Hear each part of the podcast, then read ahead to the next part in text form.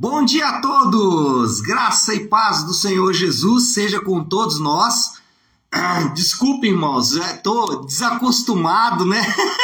Depois de 15 dias aí de férias, estamos retornando aí com o nosso devocional. Muito bom receber cada um de vocês. Sejam muito bem-vindos aí para o nosso devocional, como eu disse, ficamos aí 15 dias em período de férias, recuperando as forças, restabelecendo as forças, mas Estamos de volta e vamos iniciar iniciar bem essa nossa semana de devocionais. Vamos aí até a sexta-feira e nessa semana nós vamos fazer a conclusão da leitura do livro de Segundo Reis e vamos começar a leitura do Evangelho de João. O Evangelho de João, que é um dos evangelhos mais lindos que nós temos. Aliás, toda a Bíblia é linda, né? Mas o Evangelho de João tem alguns, alguns conteúdos e alguns pontos que realmente são maravilhosos e a gente vai estudar ele. Mas primeiro vamos finalizar segundo Reis e hoje também não é diferente. Nós vamos falar de um personagem que foi importante para a história da nação de Israel, aliás, na verdade, mais para o reino do sul ali, para Judá e para Jerusalém, que foi Ezequias. Eu quero ler um texto com vocês que está em 2 Reis, capítulo 18, já no início ali, que vai descrever quem era esse personagem, que é Ezequias. Então vamos ler 2 Reis 18, versículos 5 e 6, que diz assim: 2 Reis 18, 5 e 6. Ezequias confiava no Senhor, o Deus de Israel Nunca houve ninguém como ele entre todos os reis de Judá, nem antes, nem depois dele. Agora, versículo 6. Ele se apegou ao Senhor e não deixou de segui-lo, obedeceu aos mandamentos que o Senhor tinha dado a Moisés. Bom, como eu disse, Ezequias foi um rei importante de Judá ele era o primeiro dos últimos reis antes da queda definitiva da nação para a Babilônia. Que é importante entender que nesse momento já havia duas nações completamente distintas, com governos distintos, com é, sacerdotes distintos, com adoração distinta, que era o Reino do Norte, representado por Samaria e conhecido como Israel, e o Reino do Sul, representado por Jerusalém, conhecido como Judá. O Reino do Norte, nesse momento, aliás, alguns anos depois da ascensão de Ezequias ao trono, o Reino do Norte caiu diante do cerco da Assíria. O Reino do Sul, que é o reino liderado aqui por Ezequias, ele ainda permaneceu alguns anos, algum tempo ele ainda permaneceu. Mas qual é o ponto aqui de análise? Ele é o último dos. Aliás, ele é o primeiro dos últimos reis, ou seja, ele é o primeiro rei que reina já com a nação dividida, mas já com o reino do norte cativo à Síria. Então, ele é conhecido como o primeiro dos últimos reis. Agora, as suas reformas, e aí por isso que o tema do devocional de hoje é o grande reformador, que inclusive eu acho que eu não fixei aqui o meu comentário, né? Deixa eu fixar isso. É, o grande reformador, é, o tema é exatamente porque Ezequias foi um grande reformador, mas ele é apenas sombra daquele que de fato fez uma grande reforma que é o Senhor Jesus. Mas não por isso é, Ezequias deixou de ser importante. Por exemplo, Ezequias ele foi responsável por retirar os últimos altares de idolatria. Ele foi o responsável por retirar o culto aos deuses falsos da nação de Judá. Ainda que a nação de Judá fosse um pouco melhor do que o reino do norte em relação a idolatria, mas ainda assim no sul havia alguma idolatria, uma idolatria importante. É, Ezequias foi responsável por dar uma limpada geral nisso tudo, retirar tudo isso. Para você ter uma ideia, Ezequias, quem foi o, o seu conselheiro, foi nada mais, nada menos do que Isaías. Isaías, inclusive no texto que nós lemos aqui, Isaías é citado. Então, Isaías aconselhou e foi o profeta durante esse período. Mas ele não só fez reformas do ponto de vista religioso, ele também fez reformas do ponto de vista político e até mesmo de infraestrutura.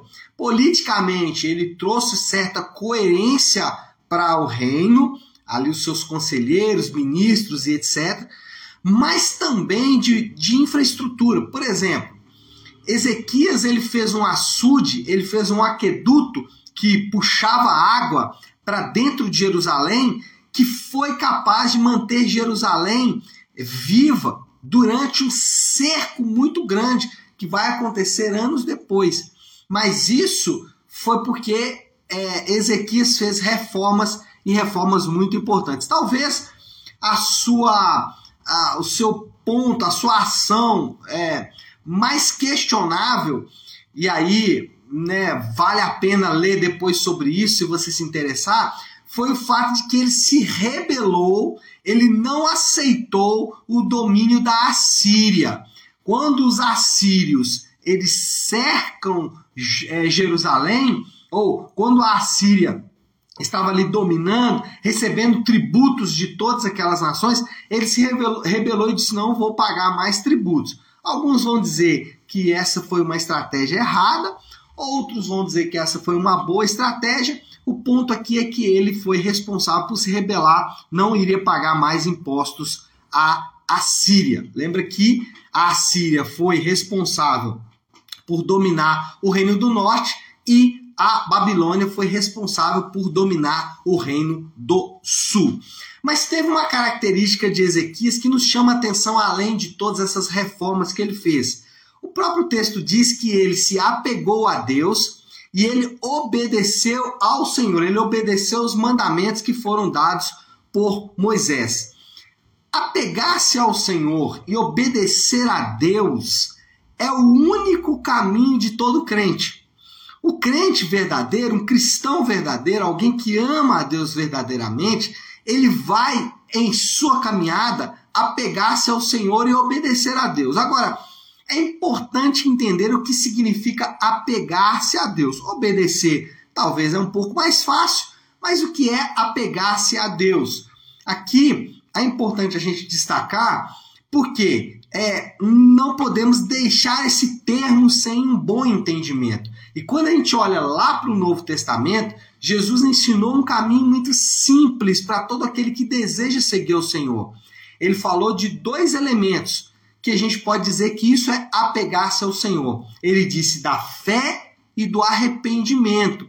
Agora, o que é a fé? Fé, hum, do ponto de vista bíblico, fé do ponto de vista do ensino do Novo Testamento, da perspectiva do Novo Testamento, não é algo subjetivo, não é algo distante, mas é algo muito objetivo. Fé, do ponto de vista do ensino de Jesus, é deixar de confiar em deuses falsos e colocar a sua confiança em Deus. E eu não estou falando em confiança para viver milagres. Óbvio que isso é bom. Óbvio que viver milagres é parte da nossa caminhada com Deus. Mas fé não está restrita a confiar que Deus vai resolver os nossos problemas. Fé, do ponto de vista bíblico, é deixar de acreditar em deuses falsos e passar a acreditar em Jesus, na obra de Jesus, naquilo que Jesus fez por mim e por você. Isso pode parecer óbvio, mas os deuses falsos, eles são sutis. Vou dar um exemplo para você. Tem gente que ama e que segue e que adora o Deus de amor, mas não adora o Deus que tem como caráter o amor. Qual que é a diferença? Um Deus que é o Deus amor é aquele Deus que aceita tudo o que o homem faz. O Deus amor é aquele Deus que não é capaz de julgar ninguém. O Deus amor é o Deus que não é capaz de mandar pessoas para o inferno. Esse é o Deus amor, é o Deus adorado por muitas pessoas. Mas esse não é o Deus bíblico. O Deus bíblico é sim um Deus que tem como caráter o amor, que tem como atributo de caráter o amor, mas que sim vai julgar os homens, como a Bíblia diz, e sim vai punir estes homens mandando-os para o inferno. Vai punir estes homens através da sua justiça. Então percebe que é sutil. Então por isso que apegar-se a Deus, ou seja, confiar em Jesus, é confiar em quem ele é, em todo o seu caráter. Mas também apegar-se a Deus é arrependimento. E arrependimento é tão somente deixar os seus pecados para trás. Eu me lembro que conversando com uma pessoa alguns anos atrás, essa pessoa me disse: Ah, Fulano precisa perdoar. Eu disse: Por quê? Ele, ele falou assim: Ah, porque da família dele, tem os seus irmãos, os seus pais, aí também tem uma pessoa de fora que fez muito mal para ele, o coração dele é muito pesado e ele precisa de perdoar. Conhecendo essa pessoa depois, eu percebi que o problema dela não era perdoar.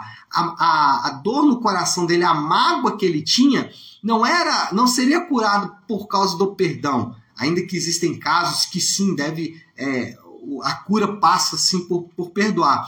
Mas no caso desse indivíduo, a, a, a, a questão, a mágoa, a dor, o que ele sentia no coração, não passava por perdoar somente. Ele deveria perdoar, mas primeiro ele deveria arrepender-se dos pecados dele. Porque muito do que as pessoas causavam para ele, na cabeça dele, né? As pessoas faziam mal para ele, mas muito do que as pessoas faziam para ele era só resultado dos seus próprios pecados, era resultado do seu coração endurecido, do seu coração obstinado, do seu coração rebelde. Então, muitas vezes, a questão não está ligada a perdão ou a qualquer outra coisa, está ligada apenas ao arrependimento. O que o indivíduo precisa é de arrependimento. E eu já vi pessoas que, por não se arrepender, tiveram até moléstias no corpo físico, porque a gente fala muito sobre isso em relação ao perdão. Ah, fulano não perdoou e o corpo dele teve alguma moléstia, alguma doença e tal, mas também a falta do arrependimento causa isso em algumas pessoas. E isso é um bom sinal, porque se Deus está chamando essa pessoa para arrependimento, é que Deus está querendo exatamente a salvação daquela pessoa. Mas o Ezequias, ele não só se apegou ao Senhor, que é fé e arrependimento, mas ele também obedeceu aos mandamentos. É, obedecer é a evidência mais robusta de fé e arrependimento. Certamente, quando você encontrar alguém que obedece aos mandamentos de Deus, lá no fundo você vai ver fé e arrependimento, mas nem sempre. Quero chamar sua atenção para isso. Porque às vezes você vai encontrar a pessoa que obedece muito, mas ela não obedece a Deus por causa do arrependimento e da fé. Ela obedece a Deus simplesmente porque ela quer aliviar a consciência dela. Então, muitas vezes a obediência pode não ser resultado da fé e do arrependimento. Ainda que alguém que manifeste alguém que tenha passado pela fé e pelo arrependimento, certamente vai obedecer, mas nem todos que obedecem passaram pela fé e arrependimento. Obedecer sem fé e arrependimento, obedecer sem confiar em Jesus e sem arrepender-se dos seus pecados, é como se é como se você decorasse um banheiro químico. Talvez você já foi em algum evento que tem ali o banheiro químico, né? Agora imagina alguém decorar um banheiro químico. Faz algum sentido? Não. Mas pessoas que obedecem a Deus sem fé e arrependimento é como alguém que decorou um banheiro químico. Ele arrumou uma casa que tem problemas muito mais é, fundamentais, mais elementares, que é de fato a falta do arrependimento e da fé. Então, essa era a característica do Ezequias ele apegou-se a Deus, ou seja, fé e arrependimento, e obedeceu aos mandamentos de Deus, obedeceu aos mandamentos entregues por Moisés. Foi um rei bom, um rei honesto, um rei sincero, porém ele é apenas uma sombra do rei definitivo. Ezequias, ele foi bem sucedido. De certa forma, conseguiu muita coisa boa, mas no fim a nação caiu. as nossas vitórias pessoais, elas devem apontar para Jesus.